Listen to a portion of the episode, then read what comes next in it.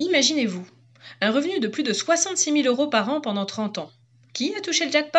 C'est un heureux céréalier de mini Ausence qui recevra ce loyer pour les 14 hectares loués à EDF Renouvelable pour un parc photovoltaïque. À ce prix, on comprend que les projets photovoltaïques sur terres agricoles est poussé comme des champignons dans le département. Vienne Nature s'y est opposé systématiquement, mais l'épidémie s'est aggravée ces cinq dernières années. Une soixantaine de projets photovoltaïques, sur terres agricoles ou naturelles, ont fleuri dans la Vienne, dont plus d'un tiers concernent des surfaces comprises entre 10 et 50 hectares, et parfois plus.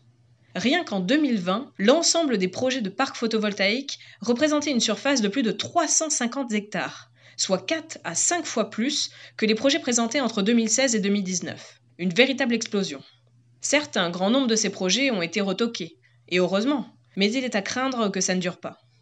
Il n'est pas question de s'opposer à cette source d'énergie, qui est une alternative nécessaire et une composante du mix énergétique, mais l'enjeu de ces projets, en réalité, est ici leur développement anarchique et leur consommation massive d'espaces agricoles et naturels, et donc leur impact sur l'environnement, comme par exemple la disparition du couvert végétal, l'artificialisation des sols ou encore la baisse de biodiversité. Mais tous les projets de parcs photovoltaïques au sol ne se valent pas, et de temps à autre, un projet intéressant fait surface. C'est le cas d'un projet récemment soumis à enquête publique sur la décharge de Chardon-Champ, sur une enclave de Poitiers, dans Migné-aux-Anses. Une fois n'est pas coutume, Vienne Nature a répondu favorablement à l'enquête publique, malgré quelques lacunes dans l'étude d'impact. Il faut dire que nous tenons là un excellent exemple de parc photovoltaïque au sol. Ce parc se trouvera sur une ancienne décharge, ce qui épargne justement les espaces agricoles et naturels.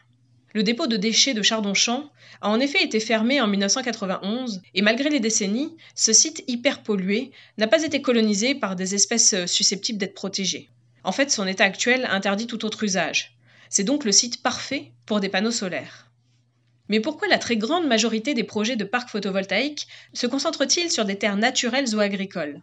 Nous disposons dans la Vienne, comme ailleurs, d'un gisement considérable d'espaces déjà artificialisés pour accueillir des panneaux.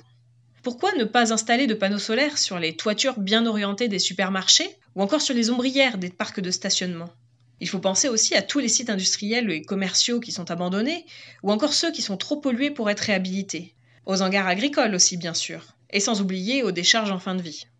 Mais non, malgré ce potentiel d'espace favorable, les projets de parcs photovoltaïques continuent de pulluler sur des terres agricoles on donne la priorité à une rentabilité de court terme aux dépens de l'objectif affiché qui est censé être écologique.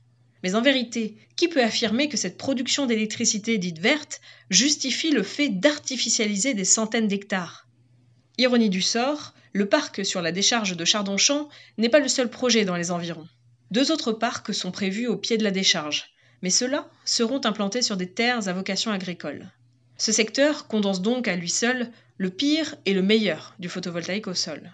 Et notre céréalier de minier dans tout ça? Il n'avait pas anticipé la flambée du cours du blé et il doit regretter son choix. Qu'il le dise à ses collègues. Cultiver, c'est plus sûr sur le long terme que jouer sur un effet d'aubaine avec les spéculateurs du photovoltaïque.